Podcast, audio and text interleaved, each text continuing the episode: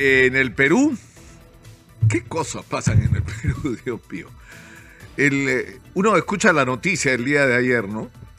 Alberto Tarola le envía un mensaje, dice el periodista Eloy Marchanda en sus redes, eh, diciéndole que ha llegado la hora de hacer renovación en el gabinete. Se va Otárola, no que se va Otárola, es como si fuera su cumpleaños, está sacando gente.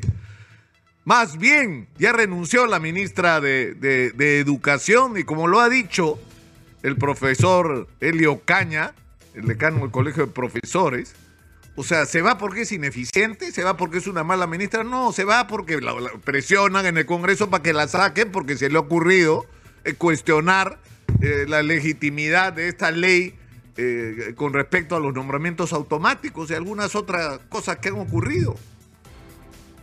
Es decir, no se están, según todos los indicios, produciendo cambios en función de una evaluación objetiva de las ineficiencias del aparato del Estado, rescatando a la gente y a las cosas que se está haciendo bien y corrigiendo lo que se está haciendo mal. Y la Contraloría le llama la atención y le dice, no están ejecutando el gasto para el fenómeno del niño, se nos viene el tren encima y no lo quieren ver. Se molestan porque la Contraloría le llama la atención. No les gusta. ¿Ah? que le llamen la atención sobre los problemas de ineficiencia y de corrupción en el aparato del Estado. Porque en este momento las obras para la reconstrucción, por ejemplo, hay como cuatro o cinco organismos metidos. Es un desmadre. Que tú haces esto. No, no, esto le toca a la, autoridad de la reconstrucción por cambio. Dicho de ese paso, están todos presos. Eh, ahorita encima, ¿no? Y no, y esta obra, no, no, no, esa le toca al gobierno regional. Y esta, no, no, eso le toca a, a Provía, no, eso le toca a la Autoridad Nacional del Agua. Es un desmadre. Y el fenómeno del niño es uno solo, es uno, un solo problemón el que tenemos. Vayan a preguntar a los piuranos que ya viene el fenómeno del niño, ya están viviendo el fenómeno del niño. Escuchen lo que dicen, la, por ejemplo, la Cámara de Comercio, los ingenieros piuranos sobre lo que están viviendo. Pregúntenlo a los agricultores. Entonces yo quiero insistir una vez más en por qué diablos estamos así como estamos. Y voy a dar rapidito algunas cifras. Rapidito, ya las he tomado del Banco Central de Reserva. Parece brutal el número, ¿ah? Pero si uno traslada las cifras del año 1990. ¿Ustedes saben cuánto, era la inflación el año 1990? Tienen un, eh, díganme un número. Sobre todo los más jóvenes. Los que no se acuerdan de lo que ocurrió hace 33 años. La inflación era de, acá lo tengo, 7.650%. 7.650%. Teníamos Intis, todo valía millones. Por eso, si uno traslada esos valores a los actuales, el presupuesto de la República, ¿qué eran? 52, 60 millones de soles actuales. Eso es el presupuesto de la República. ¿Saben cuánto era el presupuesto el año 2000? O sea, lo que el Estado peruano tenía para gastar, 34 mil millones de soles. ¿Saben ustedes cuál es el presupuesto de la República este año? El presupuesto de, apertura, con el que empezamos y al que siempre se le agregan después otros gastos.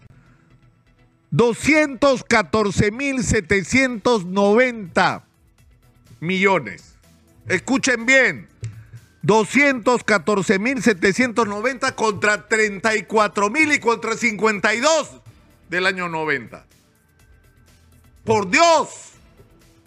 ¿Cómo que no ha entrado plata en este país? ¿Y por qué ha entrado plata a este país? Por las exportaciones sobre todo. Miren ustedes, el año 2000, sin irnos al al 90, que eran 3 mil millones y algo las exportaciones del Perú, las totales, todo lo que exportábamos al mundo. El año 2000 eran 6.322 millones lo que exportábamos. ¿Cuánto exportamos hoy? ¿Tienen ustedes idea? 52.260 millones de dólares. Son cifras del Banco Central de Reserva. ¿Cómo que no hay plata en el Perú? Por supuesto que hay plata.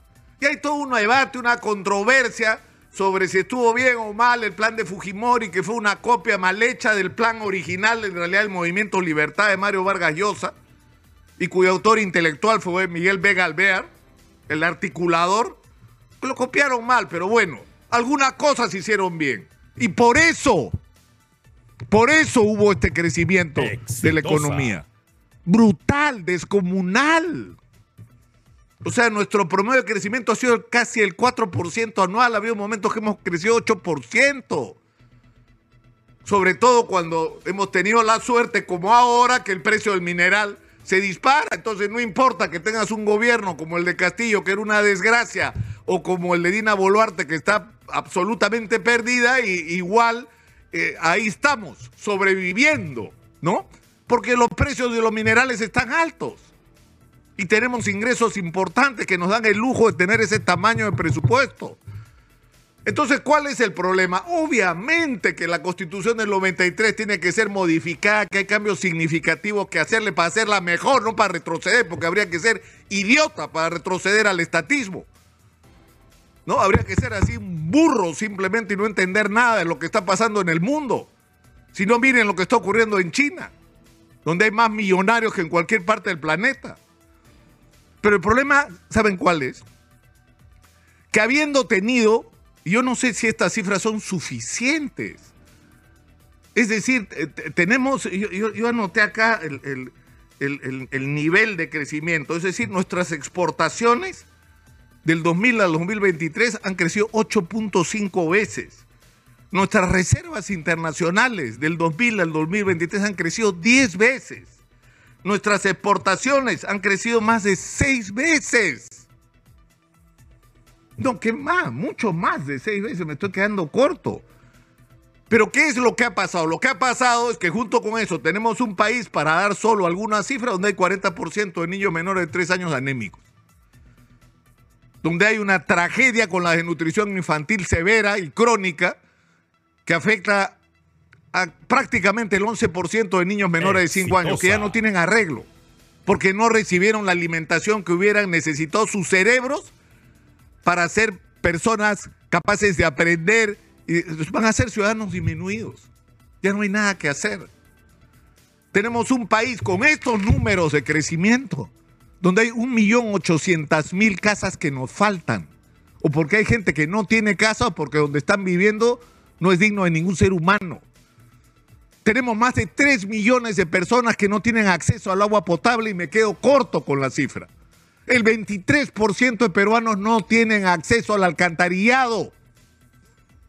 Estas son las cifras de la realidad económica. El 80% de la economía es informal. Prácticamente no tenemos industria como país y los esfuerzos por industrializar que han habido en la agricultura han sido un esfuerzo privado y no una proyección consciente y sostenida del Estado de manera permanente, que además ahora están flaqueando. Y todos los empresarios confeccionistas, los de los zapatos, los de la madera, en vez de recibir respaldo, han tenido una actitud hostil de parte del Estado y no ha habido iniciativas de industrialización y la estamos pagando con este 80% de informalidad, de empleos precarios, de gente que sale de la pobreza porque tiene un poquito más de ingresos, pero te quedas sin chamba tres días y eres pobre otra vez, porque vives al día. Y los números son espantosos, 154 mil millones de, de, de, de soles perdón, en déficit de infraestructura educativa. O sea, ¿Cuánto han dejado de hacer todos estos años para estar en una situación como esta?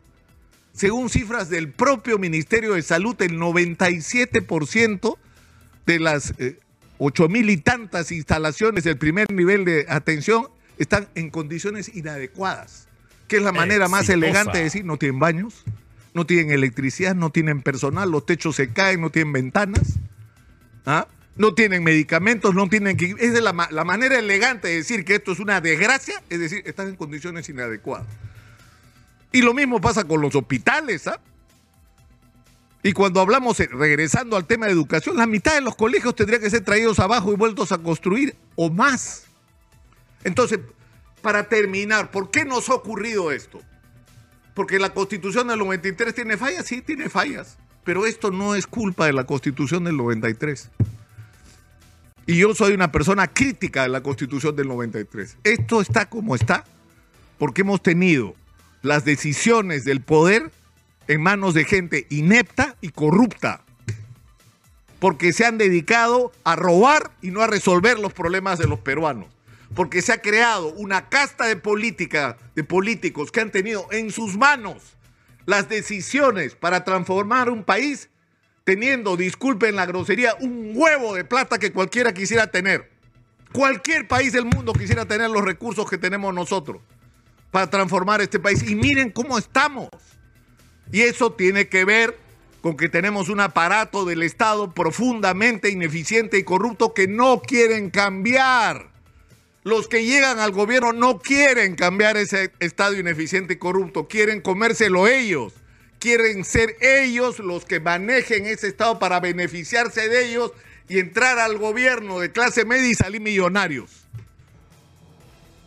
Entonces yo creo que, todas estas discusiones que tenemos sobre todo lo que nos pasa cada día nos tiene que llevar a una sola conclusión.